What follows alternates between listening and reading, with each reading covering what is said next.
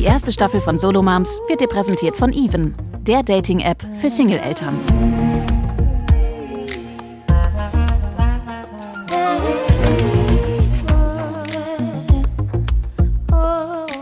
Solo Moms mit Anne Dittmann.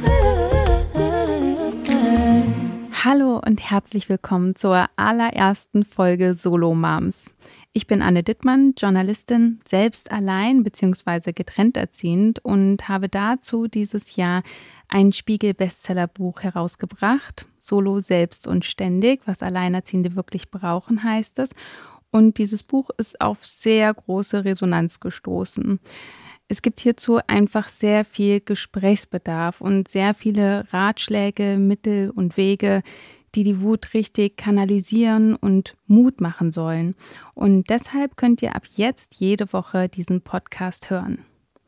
Vorweg möchte ich betonen, dass oft eine Trennung Eltern alleinerziehend macht, aber manchmal ist es auch eine Krankheit oder ein Schicksalsschlag und manchmal sind Eltern auch von vornherein alleinerziehend, weil sie es genauso geplant haben und genauso auch wollten. Und wir möchten gerne hier euch alle mitnehmen.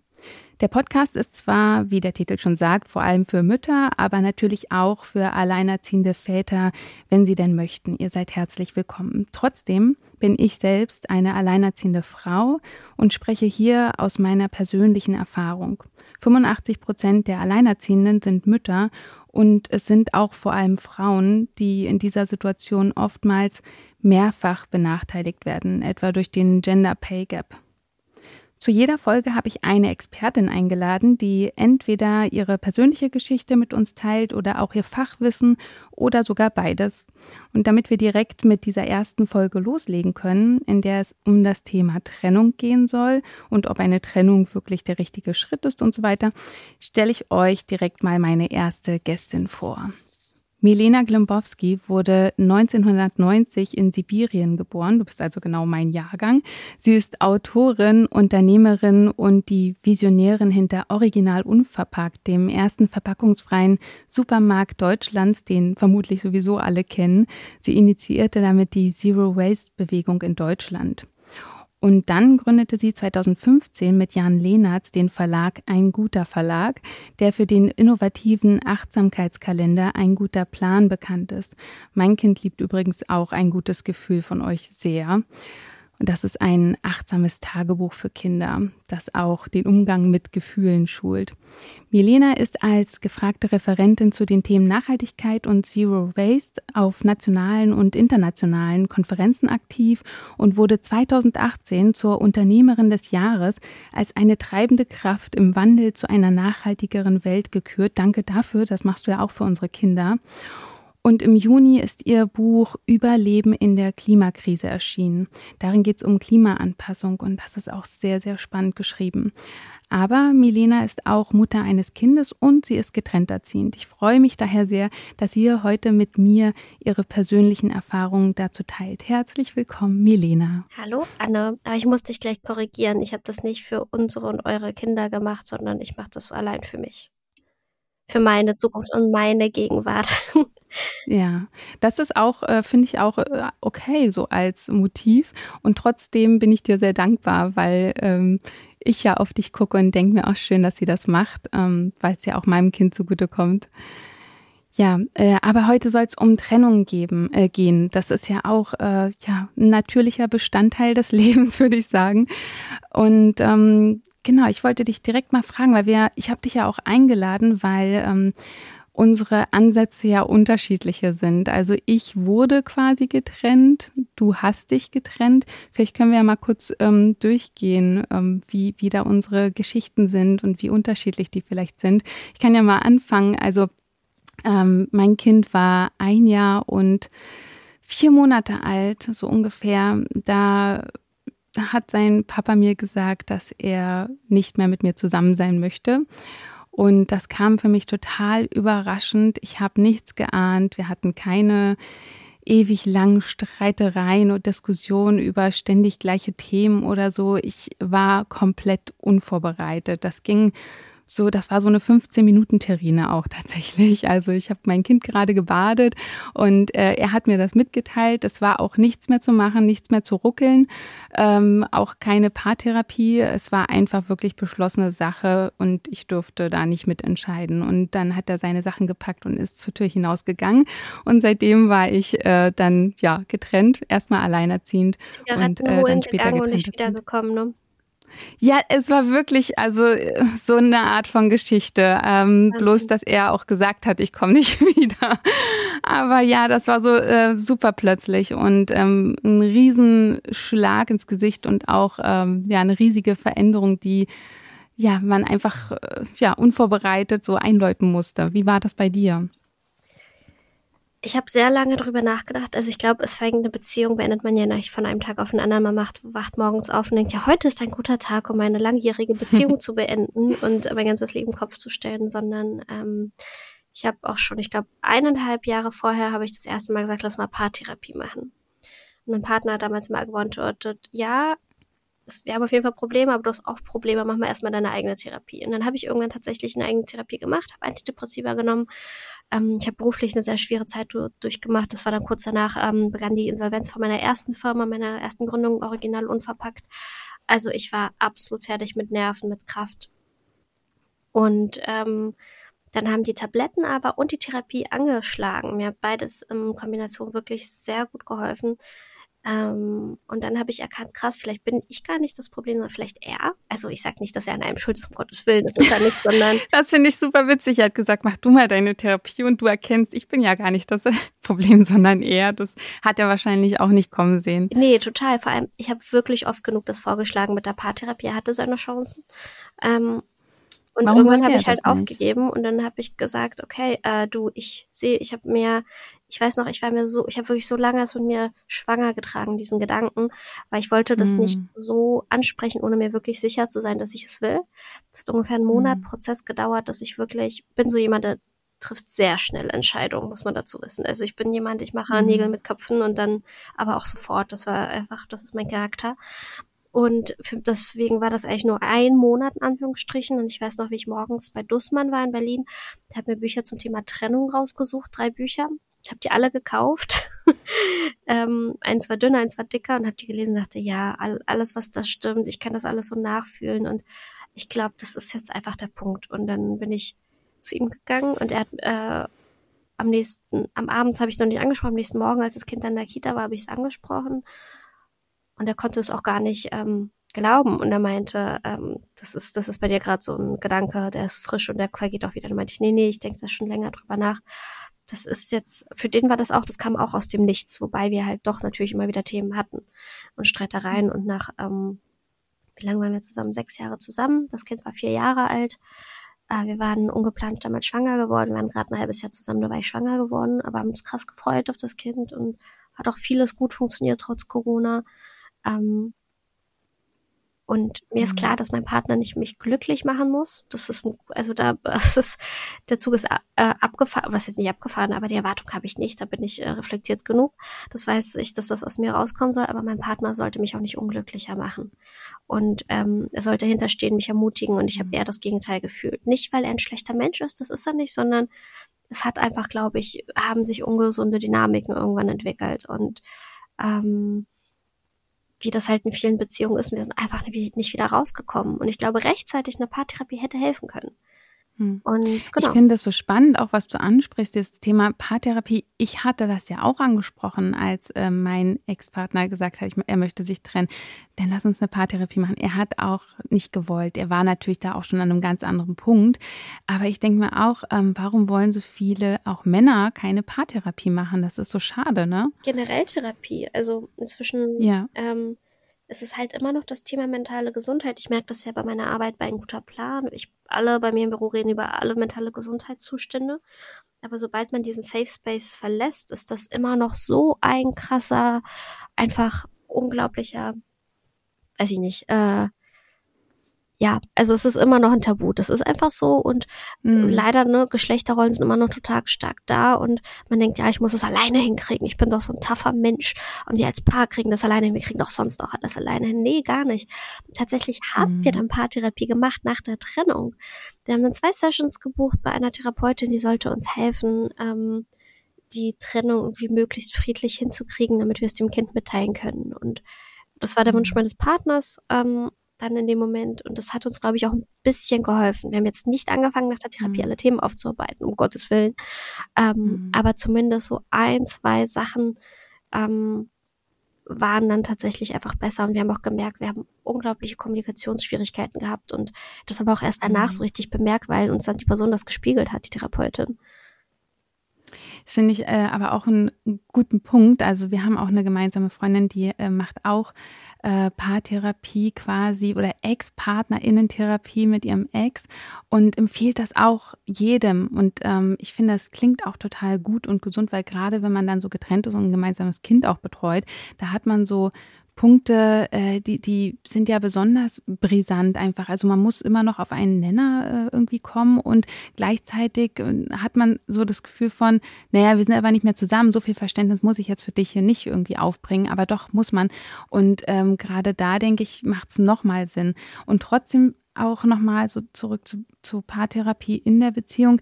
Mich hat das damals schon auch überrascht, weil wir, wir sind irgendwie eine Generation, da ist Therapie nicht, nicht so ein großes Tabuthema mehr wie zum Beispiel für unsere Eltern. Und ähm, trotzdem überrascht es mich, dass auch gerade so viele, ja, vermeintlich auch moderne, liebe Männer ähm, dann auch so beim Thema Therapie so äh, weg, weg äh, huschen wie so der Teufel vor dem Weihwasser oder so. Ja, also das, das äh, fand ich überraschend. Hast du denn, hast du irgendwie den einen Moment gehabt, den einen Auslöser, wo du dir gesagt hast, äh, ja, ich, ich gehe jetzt, also dass da die Trennung muss sein? Ähm, Kennst du das, wenn man, ja, wenn man ja, so merkt, das schwappt so über? Ja, also es war nicht der eine Moment, aber es war, es war im, Na also im Nachhinein tatsächlich gab es ein paar Momente. Äh, ich habe Freundinnen, die uns sehr gut kennen, von der Trennung erzählt und die meinten, ja, ja, also das glaube ich ganz gut. Äh, und die haben mir dann Sachen gespiegelt, die sie mir vorher während der Beziehung nicht gesagt haben. Da dachte ich, krass, er hätte ja auch mal früher sagen können. Ich habe diese Sachen nicht gesehen. Und das mhm. finde ich, das waren so ein, zwei Momente, wo die mich bestätigt haben, eher in dem. Ähm, mhm. Aber es gab nicht so den einen Moment, es war so ein, schleichendes, ich, ich bin nicht glücklich, ich sehe, das ändert sich nicht, ich sehe nicht, wie das funktionieren soll, ich weiß nicht, was es bedeutet für all unsere Sachen, aber es war auch einfach das Jahr, wo sich so viel geändert hat. Und die Firma, die ich aufgebaut hatte, zehn Jahre lang, war insolvent. Äh, Ukraine-Invasion, es war einfach die ganze Welt statt Kopf. Wir haben gerade so Corona überstanden. Und es war nicht so, dass ich mhm. das auch noch loswerden wollte, sondern es war ein, okay, ich versuche gerade wieder alles, ich versuche gerade alles wieder hinzukriegen. Ich hatte auch das Gefühl, dass ich durch die Tabletten und die Therapie auch wieder ein Stück ich selbst wurde. Klingt total komisch, aber ich habe wieder viel mehr gelacht und entspannt und habe dadurch erst gemerkt, eigentlich, wie schlecht es mir ging. Und dadurch mhm. hatte ich halt mhm. auch die Kraft, ähm, das für mich einzuändern und einzufordern und sagen, nee, ich gebe mich jetzt nicht mit dem zufrieden, wie es ist, weil ich bin fucking jung, ich bin 33. Warum soll ich mich mit einer Beziehung, die mich nicht zufriedenstellt, ja zufrieden geben? Also das war, das hat dann irgendwie so Klick gemacht. Das war vielleicht dann eher der Moment so, okay, krass, ich muss das nicht einfach akzeptieren. Mhm. Und woher weiß man aber, ob, ob die Beziehung dann vielleicht doch noch gut ist. Also ich, ich versuche irgendwie so auch rauszufinden, was ist so der Moment, äh, wo man dann irgendwie in die eine oder andere Richtung sicher sein kann. Ich glaube, es ist keine, nichts, was man irgendwie so pauschal sagen kann oder so berechnen, aber ähm, mir ist auch direkt irgendwie so eingefallen, so eine Szene von Sex and the City. Ich bin nicht stolz drauf, aber ich bin ein Sex and the City Fan. Und da gibt es diese, diesen einen Moment, wo Samantha zu Carrie sagt, bist du eher so mm, und so zerknautschtes Gesicht nach unten, so mm, in der Beziehung, oder bist du eher so? Und dann macht sie so ein strahlendes, äh, fröhliches Gesicht und dann soll man irgendwie unterm Strich sagen, na, unterm Strich irgendwie schlecht oder unterm Strich gut.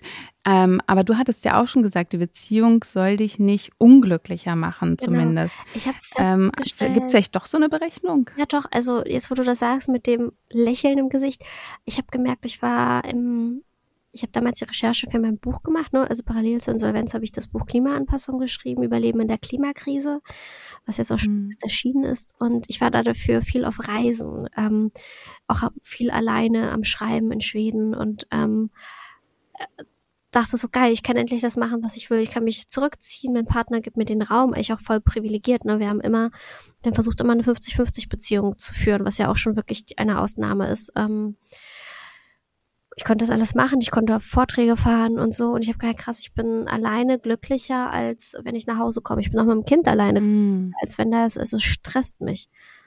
Und es mm. hat eine Weile gedauert, nachdem er ausgezogen ist, dass ich, dass das abgefallen ist, ich gemerkt habe, krass, es ist so eine Ruhe und Befreiung, die reinkommt. Und ja. das hat gar nichts mit ihm als Person zu tun, sondern wie gesagt mit den Dynamiken, weil jetzt verstehen wir uns ja relativ ja. gut. Und auch ein sehr wichtiges Thema, kommt vielleicht auch noch, aber was mir total im Herzen liegt, war, wir haben bei der Trennung, bei der Therapie gesagt, das Wichtigste, was über unseren Egos steht, was das aller einzige Ziel und Fokus ist, ist das Kind. Ich habe auch so Trennung-Podcasts mhm. gehört, das hat mir tatsächlich auch total geholfen zu verstehen, ähm, von so Psychotherapeutinnen, was, wie geht man am besten vor und habe gemerkt, okay, das Kind ist, mein Sohn ist für mich das Wichtigste auf der Welt. Wahrscheinlich die meisten für uns. Und ich habe jetzt für mich diesen Schritt gemacht, das war ein guten wichtig, aber jetzt darf er nicht darunter leiden. Was können wir als Eltern machen?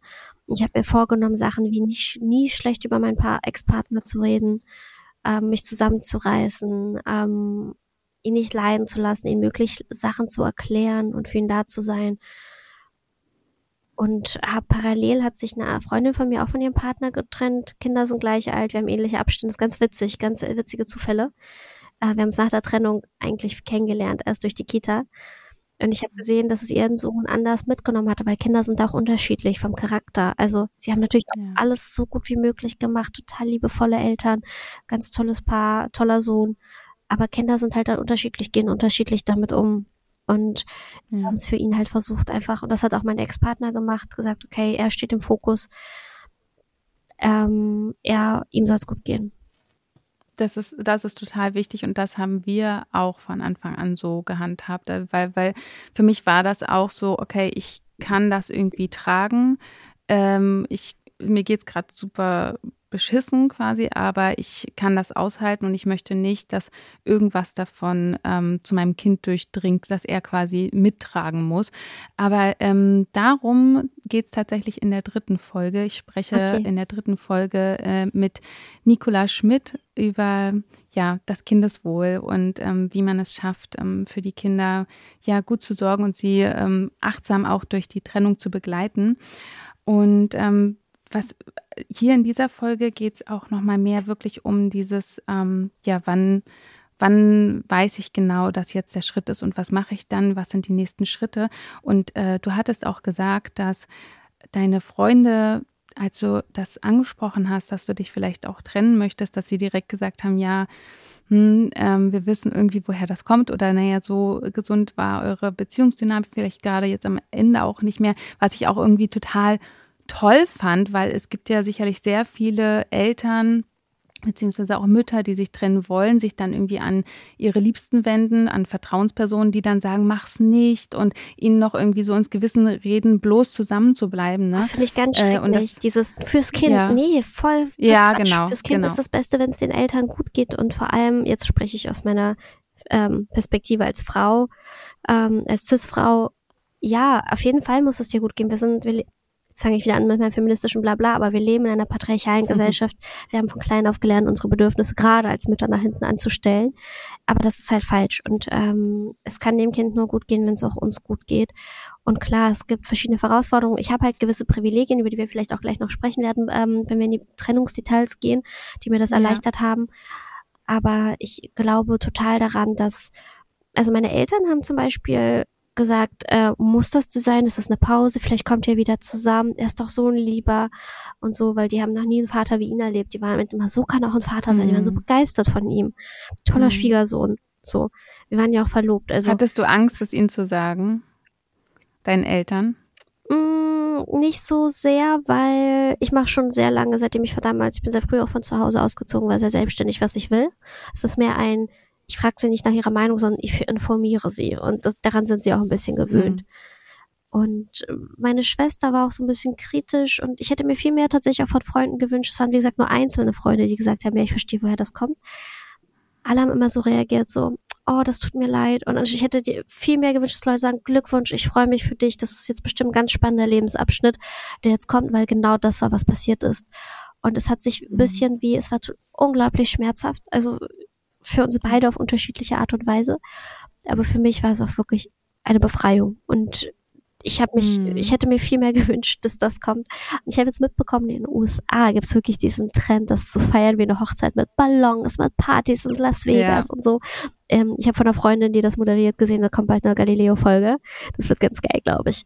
Die werde ich mir anschauen. Und ich bin echt froh. Wir hatten vor, diesen Sommer, der jetzt war, auch zu heiraten. Also wir waren länger verlobt, dann wegen Corona mal vor, nach äh, Gedings. Und ich bin so, oh, puh, Glück gehabt. Das wäre jetzt nochmal eine andere Nummer gewesen mit einer Scheidung. Ich möchte noch mal ganz kurz einen Schritt zurück machen, ja. weil ich mich immer noch frage, wenn man weiß, okay, so geht's nicht weiter und die Trennung steht im Raum. Man könnte ja aber eigentlich noch an der Beziehung arbeiten. Woher wusstest du, ich kann an dieser Beziehung nicht arbeiten? Also das wird auch hier nicht mehr besser das hat eine Freundin auch gesagt, Milena, ihr müsst arbeiten, du kannst doch nicht jetzt Schluss machen. Die war total schockiert. Und ich meinte, mhm. ey, sorry, aber du hast doch keine Ahnung, was wir vorher versucht haben. Also wir haben ja viel kommuniziert, wir haben immer sehr gut miteinander kommunizieren können, dachte ich. Ähm, und für mich war dieses Arbeiten ein, okay, wir schaffen es zu zweit nicht mehr, die Streitereien sind immer die gleichen, die drehen sich immer im Kreis, wir kommen nicht weiter, du willst keine Paartherapie machen. Ähm, wir sind beide hängen in unseren dritten Mann fest, was soll man da arbeiten? Also hm. man braucht ja irgendwo einen Ansatz und wir haben es nicht alleine geschafft, wir haben es sich helfen lassen, dann so, okay, sorry ich war auch einfach müde. Vielleicht bin ich jemand, der auch zu leicht aufgibt. Das ist tatsächlich bei mir so, dass ich vielleicht bei Sportarten leicht aufgebe. Ich würde sagen, in dieser Beziehung habe ich nicht leicht aufgegeben. Am Ende waren wir, das war die längste Beziehung, die ich hier geführt habe, mit nur an Anführungsstrichen fünfeinhalb Jahren. Für mich war es sehr lang und sehr wichtig und mhm. er ist immer noch der wichtigste Mensch in meinem, mitwichtigste Mensch in meinem Leben. Vielleicht doch, ja, und ich sage auch immer noch, so doof das klingt, dass wir jetzt nach einiger Zeit kann ich es wieder sagen, dass wir eine Familie sind weil er bleibt immer der Vater meines Sohnes, er bleibt immer ähm, irgendwie in meinem Leben. Jetzt noch intensiver, wo das Kind klein ist, später halt weniger. Und ich muss jetzt auch noch alle Entscheidungen mit ihm treffen. Und ähm, mir hat tatsächlich, ja, also ich wusste auch nicht, wie das praktisch aussehen wird. Es gab viele Fragezeichen, als ich die Entscheidung getroffen hat. Es war nicht so, dass ich wusste, okay, das sind die nächsten Schritte und das wird passieren, sondern es war ein, okay, ich fühlt sich gerade richtig an, es tut weh es waren viele Tränen, die ich für mich alleine vergossen habe und viel, viel, viel, viel Nachdenken. Viel Reden mit mhm. Menschen. Ich habe auch mit vielen Pärchen gesprochen, die glücklich zusammen, in Anführungsstrichen, ne, wer ist wirklich glücklich, aber die zufrieden waren in ihrer Beziehung. Ähm, andere Eltern aus der Kita, mit denen ich gut befreundet bin. Und die Sachen, die sie mir erzählt haben, wo ich meinte, woher weißt du, dass du die Person noch liebst?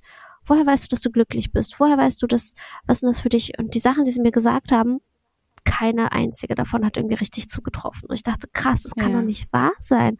Natürlich soll man sich nicht mit anderen vergleichen, aber ich habe wirklich mehrere gefragt und merkte, krass, diese Basic-Sachen sind nicht der Fall. Ich habe nicht erwartet, dass er mir mhm. Komplimente macht, aber auch nicht, dass er mir das Gefühl gibt, dass ich irgendwie weniger bin. Und das hat er nicht bewusst gemacht, aber auch nicht anders. Also es waren es ist total schwer in Worte zu fassen, ohne zu intim zu werden, ohne auch seine Privatsphäre nicht zu verletzen, sondern im Prinzip nur meine Seite zu erzählen. Ähm, er ist ein sehr reflektierter, ein sehr einfühlsamer Mensch und vielleicht trotzdem passt das vielleicht nicht am Ende. Und das mhm. einzusehen ist schmerzhaft, aber es war befreiend. Ja, ich kann das total nachvollziehen, zumindest aus anderen Beziehungen, aus denen äh, ich mich getrennt habe quasi. Also ich weiß noch genau, da war eine Beziehung auch in meinem Leben, da habe ich auch lange dran irgendwie gearbeitet und hatte noch Hoffnung und dachte, okay, wir ähm, schaffen es irgendwie Lösungen zu finden oder er versteht mich oder so, ähm, wenn ich es nur noch mal erkläre. Und dann war aber eine Sache, wo ich gemerkt habe, mir ist gerade egal. Also mir ist mittlerweile egal. Ich, ich mag auch nicht mehr reden. Äh, ich, ich, es ist, er ist mir egal. Ich will da nicht mehr viel mehr rein investieren. Und das war, glaube ich, wirklich der Moment, wenn es egal wird, wenn man aufgibt, wenn man denkt, ich brauche hier auch gerade gar nicht mehr anfangen zu reden. Wenn man so resigniert, ich glaube, das ist ja. auf jeden Fall auch ein Moment, wenn man Absolut. weiß, äh, man will nicht mehr. Und ich habe auch mal mit einer äh, Paartherapeutin gesprochen und die meinte, sie ähm, checkt erstmal am Anfang einer Paartherapie, wollen denn beide überhaupt dran arbeiten oder hat eine Person die andere irgendwie hingeschliffen, hingeschleift, vielleicht nicht hingeschleift. Ähm, und ähm, die, die andere Person ist aber eigentlich schon längst durch. Also sie meinte nämlich, wenn man nicht mehr dran arbeiten will, dann ist auch nichts zu holen. Dann, dann ist da einfach nur noch die Trennung. Das hat ähm, unsere Paartherapeutin auch gefragt gehabt, genau das so. Ah, ja. na, nach der Trennung trotzdem wollt ihr denn noch und von ihm war ein Wille mhm. da, aber ich meinte, ich kann, nee, also, nee, sorry. Werbung. Even ist eine Dating-App, die aus einem ganz einfachen Wunsch heraus entstanden ist. Nämlich Single-Eltern ein gutes Gefühl beim Dating zu geben. Die Dating-App will Single Moms und Single Dads ein sicheres und freundliches Umfeld bieten. Denn natürlich haben auch Singles mit einem oder mehreren Kindern das Recht, eine neue Liebe zu finden. Ja, eine vorangegangene Trennung kann natürlich langwierig sein. Langfristig bedeutet sie aber nicht, dass du nie wieder eine Partnerin oder einen Partner findest, die oder der besser zu dir passt. Tatsächlich wollen laut Even-Umfrage 57 Prozent der Single-Eltern am liebsten direkt oder nur einige Monate nach der Trennung wieder mit dem Dating loslegen. Also lad dir kostenlos die Even-App herunter und lerne als allein oder getrennt erziehender Single einfach jemanden kennen, der deinen Alltag kennt und vor allem versteht. Alle Infos und Links zu Even findest du natürlich in den Show Notes. Werbung Ende. Ich bekomme ja auch immer wieder Nachrichten auf Instagram von Müttern, die sich trennen wollen. Übrigens ist das, glaube ich, auch so ein Symptom von, weil ich Trennungen immer so feiere, weil ich mittlerweile einen ganz anderen Bezug zum Thema Trennung habe und mir immer denke, ja, super, dass du den Schritt vorwärts machen willst. Das ist, finde ich, immer so eine Trennung als Akt der Emanzipation. Absolut. So verstehe ich Trennung. Trennung ist immer ein, das macht man für sich, das ist ein Schritt vorwärts. Und ich habe da einen sehr positiven Bezug zu. Alle Freundinnen erzählen mir, glaube ich, auch irgendwie so mit am ersten, als erstes, wenn sie sich getrennt haben, ähm, weil sie wissen, da können sie es rauslassen, so das ist ein guter Raum, ähm, um das zu sagen.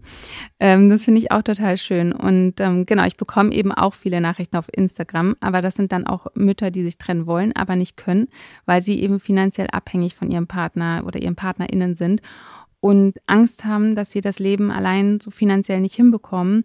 Ähm, und das sind ja auch wirklich existenzielle Fragen, ne? schwere Fragen, die Mütter da wälzen. Was würdest du ihnen denn raten? Beratung. Also es gibt ganz viele Familienstellen, da kennst du dich hundertprozentig besser aus als ich.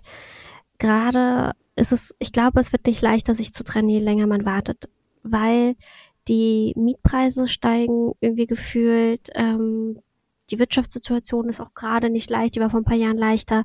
Ich kenne auch Familien, die sich getrennt haben, einige ehrlicherweise, ob jetzt in Berlin oder Eberswalde, wo ich jetzt wohne, die bleiben zusammen wohnen, weil die einfach nichts anderes finden, weil sie sich das nicht leisten können. Auch Familien, die Bürgergeld beziehen, wo man nicht mal eben so raus kann und einfach nichts findet und sagt, krass, so, ich will mein Kind jetzt nicht rausziehen hier aus der Schule, aus dem sozialen Umfeld, gerade bei einer Trennung.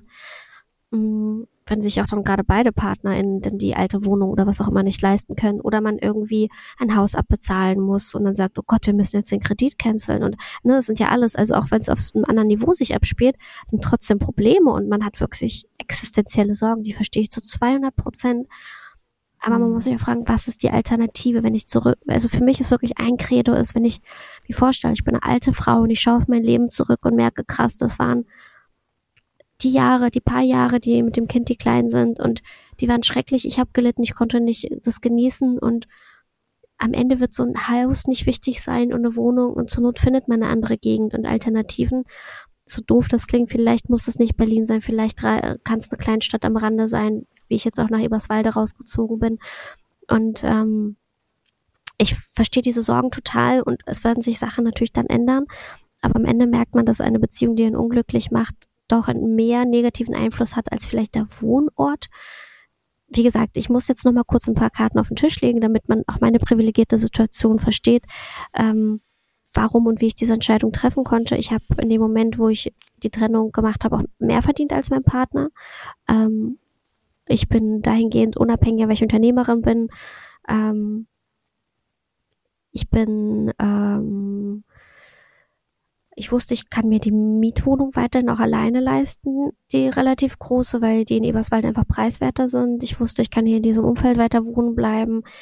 Ich wusste aber auch, dass er nicht keine großen Probleme haben wird, in der Gegend eine kleinere Wohnung für sich und das Kind zu finden. Wir haben zwar nicht sofort natürlich über das Modell gesprochen, aber mir war klar, dass ich nicht langfristig zusammen wohnen bleiben wollen werde.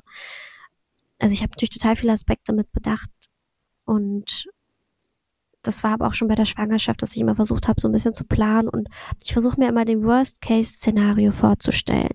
Und der Worst-Case-Szenario kann ja tatsächlich sein, Job verlieren, Bürgergeld, alleinerziehend, komplett ähm, nicht getrennt erziehend und auch kein Unterhalt. So, das ist der absolute Worst Case und vielleicht noch Streit wegen Gerichtsverfahren.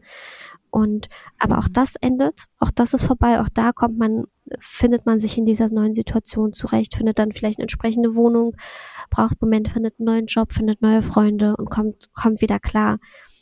Aber man hat für sich eingestanden für seine eigenen Bedürfnisse und das hat in meinem Fall, auch wenn das das Risiko für Bürgergeld und so weiter oder so auch soziales Abrutschen nicht bestand, waren trotzdem viele Fragezeichen natürlich.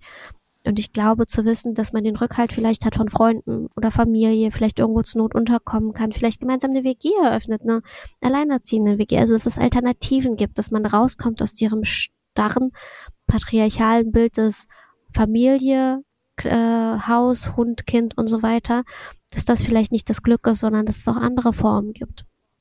Hm. Und ja, ich glaube, sich dem bewusst zu werden, dass man seinen Weg finden wird und dass es vielleicht Zeit braucht, kann vielleicht auch mhm. empowernd sein.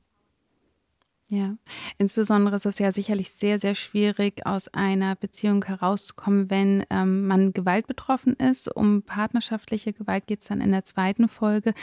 Ich würde auf jeden Fall auch nochmal raten, ähm, alle möglichen Sozialleistungen zu checken. Also was viele eben zum Beispiel nicht kennen, ist, dass es äh, den oder nicht wissen, ist, dass es den Kinderzuschlag ähm, gibt, der eben auch nochmal, ja, gerade Familien, Alleinerziehenden in prekären Lebenssituationen hilft und ganz viele beantragen den einfach nicht, weil ja der eben auch nicht so kommuniziert wird. Deswegen äh, hier jetzt äh, Kinderzuschlag googeln.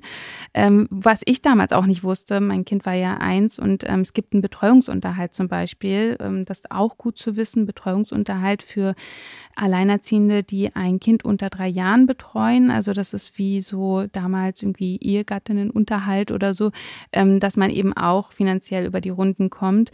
Ähm, und was ich auch weiß, was viel empfohlen wird, ist, dass man am besten ja noch einen Ehevertrag ähm, abgeschlossen hat vorher. Und ähm, wenn dem nicht so ist, alle Finanzen checken. Auch darüber sprechen wir in einer anderen Folge, ähm, dass viele Mütter eben auch nicht so den Überblick haben über die Finanzen, weil das halt oft irgendwie dann den Vätern, Männern überlassen wird.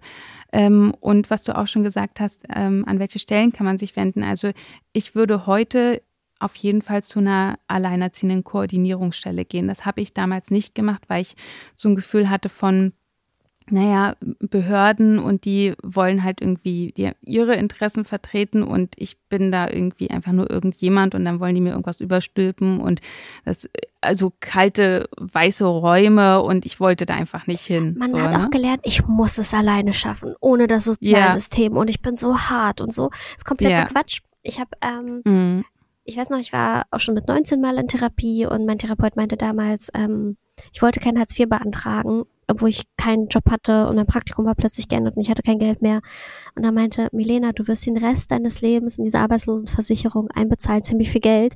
Du kannst jetzt ruhig ein paar Monate mal dich da arbeitslos melden und in Ruhe gucken, was du jetzt machen willst. Und ich war so, mhm. oh, ich weiß nicht und so und er mach mal und jetzt als Arbeitgeberin und auch als Arbeitnehmerin nach vielen Jahren sage ich, Alter, man zahlt so viel Geld in die Sozialversicherung ein, man kann davon auch mal guten Gewissens was nehmen. Wirklich. Man muss Auf sich nicht wie eine Schmarotzerin fühlen.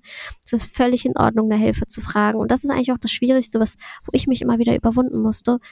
Mh, mm, lernen, nach Hilfe zu fragen und zu teilen. Und vielleicht kommen wir später noch zu mhm. sprechen, aber ich habe, ich bin so dankbar und mir steigen wirklich Tränen in die Augen, wenn ich drüber nachdenke, für meine Freundinnen und Freunde hier in Eberswalde, wie die mich aufgefangen haben.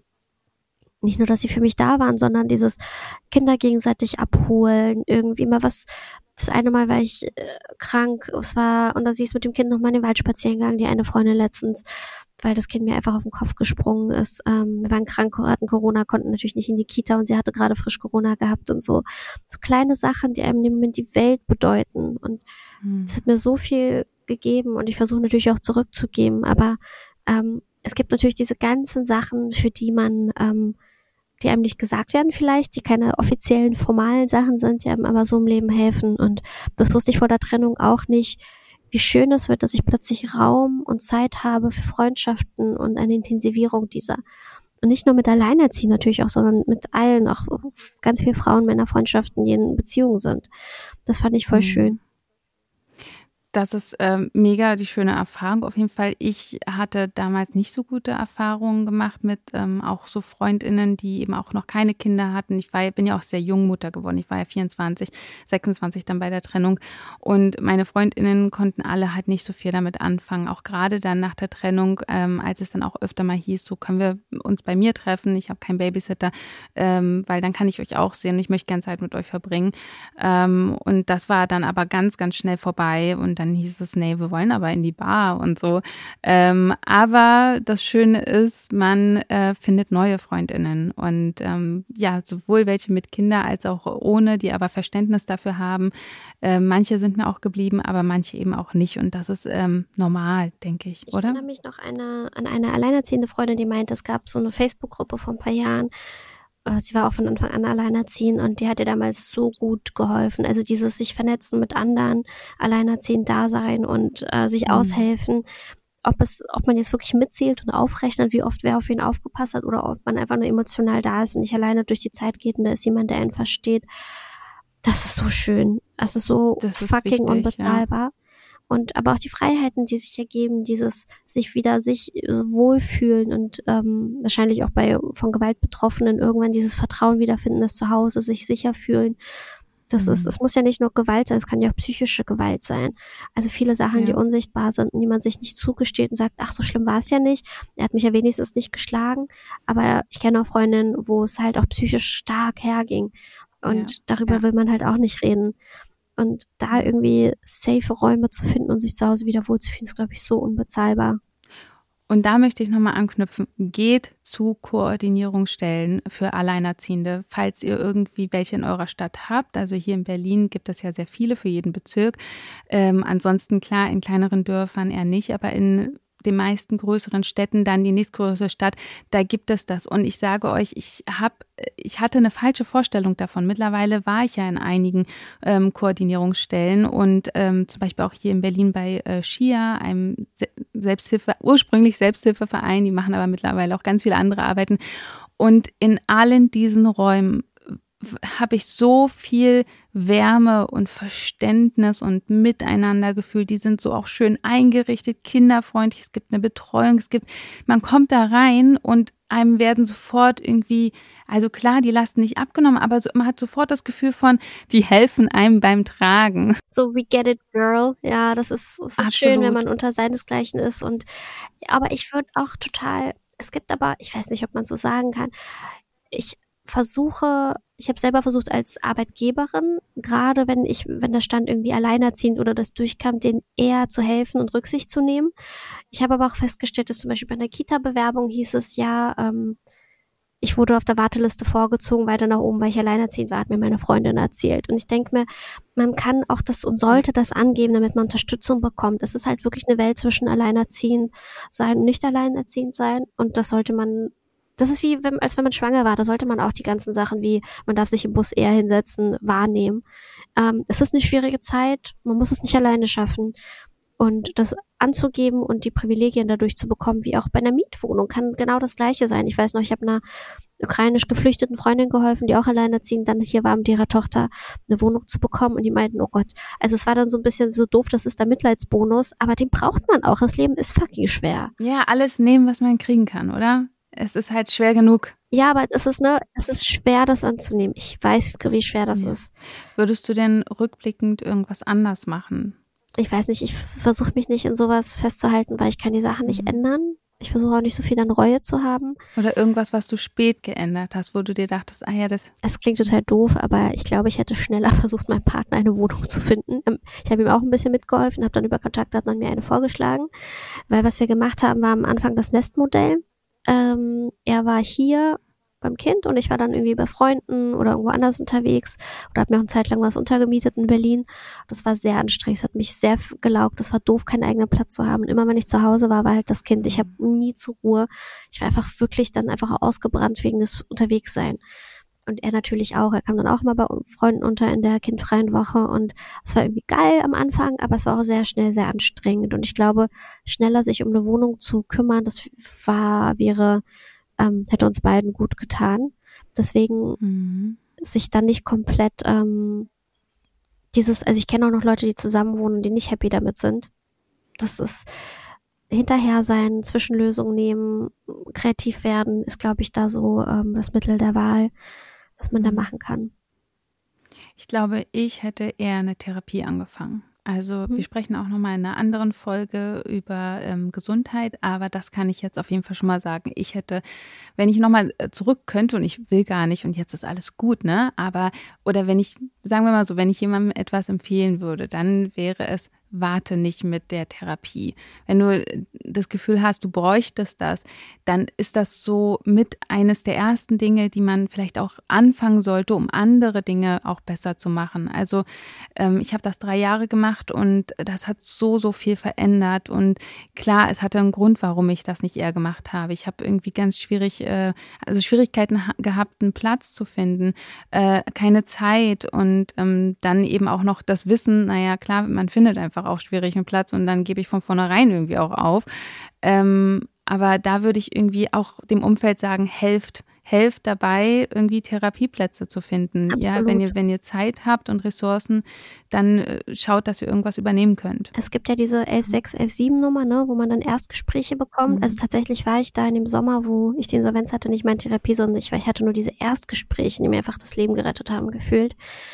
Und ich wäre auch nicht auf alleine drauf gekommen, Antidepressiva zu nehmen, sondern meine Therapeutin hat es gemacht. Das ist echt ein guter Punkt, Anna, das stimmt. Und eine Antidepressiva, sorry, dass ich die ganze Zeit Werbung dafür mache, aber die gibt's ja auch beim Hausarzt.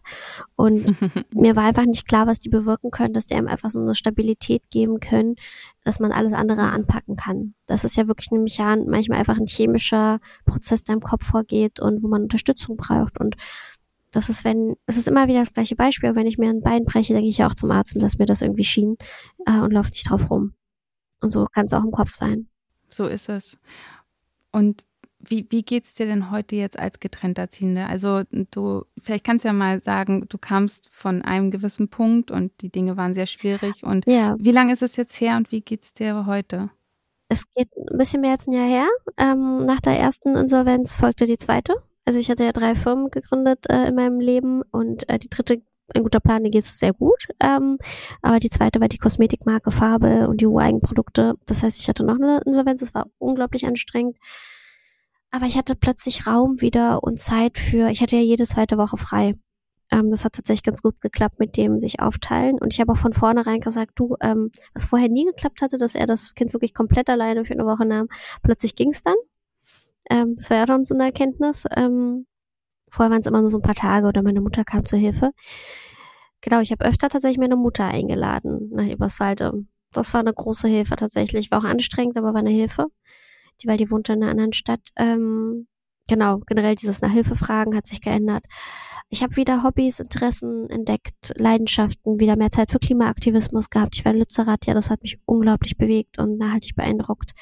Ich habe das Buch fertig geschrieben, Überleben in der Klimakrise, hatte Zeit für Sachen und habe jetzt auch langsam wieder die Kraft, Dinge anzugehen und plane auch ähm, einen Umzug nächsten Sommer. Dazu werde ich irgendwann nochmal mehr erzählen, aber also es ist, ich habe, ich bin noch nicht wieder in einer neuen Beziehung. Es gibt ja welche, die sind dann sofort wieder irgendwo weg und das, ich habe welche gedatet, war auch verknallt und so und hatte auch ein bisschen Herzschmerz zwischendurch, aber es war irgendwie auch aufregend und jetzt date ich noch nicht mehr. Ich mache gerade eine Datingpause. Ähm, und das ist irgendwie auch. Ich komme das erste Mal alleine klar. Ich habe auch wieder wiederentdeckt tatsächlich, dass ich bisexuell bin und ähm, auch mit Frauen ausgegangen. Also das war einfach, ich habe mich so ein bisschen wieder erlaubt, mich rauszufinden, wie, wer bin ich, außer Mutter, außer Arbeitgeberin und Unternehmerin und Autorin so, wer, ich, wer bin ich privat? Und dafür war Raum da und dafür war es vorher nie. Aber dem ist auch geschuldet, dass ich halt ne, getrennt erziehend bin, nicht alleinerziehend. Und ich glaube, die Verantwortung, ganz alleinerziehend zu sein Und diese Freiräume nicht zu haben, ist, ähm, ja, ist natürlich nochmal eine andere Nummer. Und es gibt kein Versprechen für diese Freiheiten, dass sie danach kommen werden. Nur es ist ja, wobei ähm, gerade wenn, wenn man jetzt nicht pflegender Elternteil ist und das Kind älter wird, dann, ich glaube, dass daran halten sich eben auch viele Alleinerziehende fest, dass sie sich sagen, die Kinder werden älter und es kommen automatisch Freiräume, oder? Als, als Getrennterziehende Nicht meinst du oder. Alleinerziehende? Die Kinder werden älter. Ja, total. Ja. Total. Die Kinder werden älter. Ähm, es wird leichter alles. Es kommen andere neue Probleme, aber auch schöne. Ähm, das stimmt total. Also die, ich dachte halt auch, ne, mit drei war es ja schon eigentlich leichter. Ich dachte auch am Anfang, dass die Probleme vielleicht liegen, weil das Kind zu klein ist, ne? Und viele sagen, halt die ersten Jahre durch, die sind bei allen anstrengend. Dann wurde er größer, aber die Probleme waren ja noch da. Und das war nur, jetzt bin ich wieder am Anfang, die Erkenntnis, das war nicht das Kind, das war nicht das, sondern es waren halt wir beide. Und ja, es wird, ich glaube, es wird leichter. Man gewöhnt sich an die Situation und man lernt wieder leider zu daten. Furchtbar. Aber äh, man lernt auch alleine klarzukommen und auch so eine gute Zeit zu haben. Und in eher dann halt, anstatt ein Kondome, eher in Sexspielzeug zu investieren. Keine Ahnung. Also das alleinerziehende Dasein hat auch ähm, definitiv seine Vorteile, oder? Definitiv so, seine das Single-Leben mit Kind. Ja. Also man hat das Gefühl, so ich habe Familie, gleichzeitig habe ich so die ja, Vorteile des Single-Lebens auch. Ja, also ich, klar, ich würde auch gerne noch mehr Kinder haben und so. Ich hätte auch gerne wieder eine Partnerschaft, eine feste. Vielleicht sollten wir einen zusammen. Äh, klassischerweise irgendwie wieder eine Ach Familie. Achso, du hättest gerne eine klassische Familie. Ja, genau. ja, genau. Ähm, ja, genau, aber ach, nee, so für sowas wäre ich wiederum auch total offen. Aber ähm, irgendwie auch was so kreativere Modelle. Aber dann ich habe, was ich abgelegt habe, ist dieses, okay, was wirklich man sich bewusst machen soll, ist, es, ich bin, ich date anders als mit 20, Mitte 20, weil ich der, ich habe das Gefühl, ich habe alles erledigt von meiner Liste. Ich habe die Gesellschaft hat an mich keine großen Erwartungen mehr und ich kann viel mehr genießen und viel mehr ich selbst sein und freier sein und entspannter, ähm, weil so das Notwendigste habe ich erreicht. So Hund, nee Hund habe ich nicht, aber Kind, Haus, so und jetzt denke ich, okay, was will ich jetzt eigentlich? Das finde ich total befreiend und merke das auch, dass das, ähm, wenn ich Single-Väter date oder auch Single-Mütter, dass das, dass die, was das angeht, auch ein Tick entspannter sind als solche, die halt keine Kinder haben. Die sind noch so bisschen, die haben mehr Flausen im Kopf. Wenn ihr diese Ausführung jetzt äh, spannend fandet, dann könnt ihr euch auf jeden Fall sehr auf unsere siebte Folge mit Josefine Apraku freuen, weil da sprechen wir auch über Dating. Und ich finde das auf jeden Fall auch ein sehr, sehr spannendes Thema. Äh, abschließend noch die Frage, wie, wie geht's deinem Kind jetzt nach der Trennung? Ach, dem geht's super. Der hat seine Pokémon-Karten und der hat mehr Medienzeit als früher. Okay, das ist so ein Ding, aber ich habe mich damit auch abgefunden und habe meine Kompromisse gemacht. Und es gibt Sachen, die sind scheiße und hart. Wenn ich krank bin, das Kind ist dann auch zu Hause, dann darf es halt den halben Tag Fernseh gucken und das geht schon, weil er fünf ist, äh, fünfeinhalb und am Tablet hängen und da bestimmte Lernspiele spielen. Das ist dann halt der Kompromiss, den ich mache, obwohl ich dachte, oh, mein Kind wird ganz zuckerfrei und ganz medienfrei sein, ey, von wegen. Aber es ist okay. Das Leben lernt ein besseres. Ähm, äh, wo kann man dir folgen? Auf Instagram, auf TikTok, bald wieder YouTube, denke ich, unter Milenskaya. Genau, Milena Glimbowski ist mein Name. Und wenn ihr mich süß findet, schreibt mir. Okay, man sieht nichts, das ist ein Podcast. Mir auch. Ja, äh, man kann dich ja auschecken ähm, online. Genau, genau, nee, ganz genau. Nee, ich glaube, das Leben ist das, was man draus macht und ähm, man hat die Chance jedes Mal aufs Neue mit allen Entscheidungen, die kommen, so klischeehaft das auch klingt, es besser zu machen, anders zu machen. Und auch ein Jahr später, ich habe tatsächlich die Trennung. Klar kam immer wieder Momente, wo ich dachte, mm, aber ich habe sie im Ganzen nicht bereut und bin froh, dass es ist, wie hm. es ist gerade. Oh ja, oh ja, das möchte ich doppelt unterstreichen. Auch für mich unterschreiben. Es ist gut so, wie es ist jetzt gerade. Das war es jetzt auch schon, liebe Milena. Ich könnte mit dir tausend Stunden quatschen, aber ähm, die Zeit ist rum. Äh, die aller, allererste Folge Solo Moms wurde jetzt aufgenommen. Vielen, vielen Dank, dass du meine Gästin warst und dass du deine wertvollen Erfahrungen und deine Weisheit mit uns geteilt hast. Ich freue mich, wenn ihr diesen Podcast mit fünf Sternen bewertet, ihn abonniert und teilt und empfehlt. Ähm, wenn euch diese erste Folge auch gefallen hat. Und ähm, ja, ich glaube, mit diesem Podcast wollen wir ganz vielen allein und getrennt erziehen Mädcheninnen Mut machen und ich freue mich, wenn ihr wieder einschaltet. Alle Infos und Links findet ihr ab sofort immer in unseren Show Notes und nächste Woche spreche ich dann mit Asha Hedayati über partnerschaftliche Gewalt, wie Freundinnen und Familie sie erkennen und helfen können, wie Betroffene sich trennen können und ähm, was sie danach beachten müssen. Tschüss und bis bald. Tschüss, Milena. Ciao. Solo Moms ist eine Produktion von Studio Trill in Zusammenarbeit mit Anne Dittmann. Redaktion Anne Dittmann und Studio Trill. Ton und Schnitt Bettina Besken. Solo Moms wurde dir präsentiert von Even.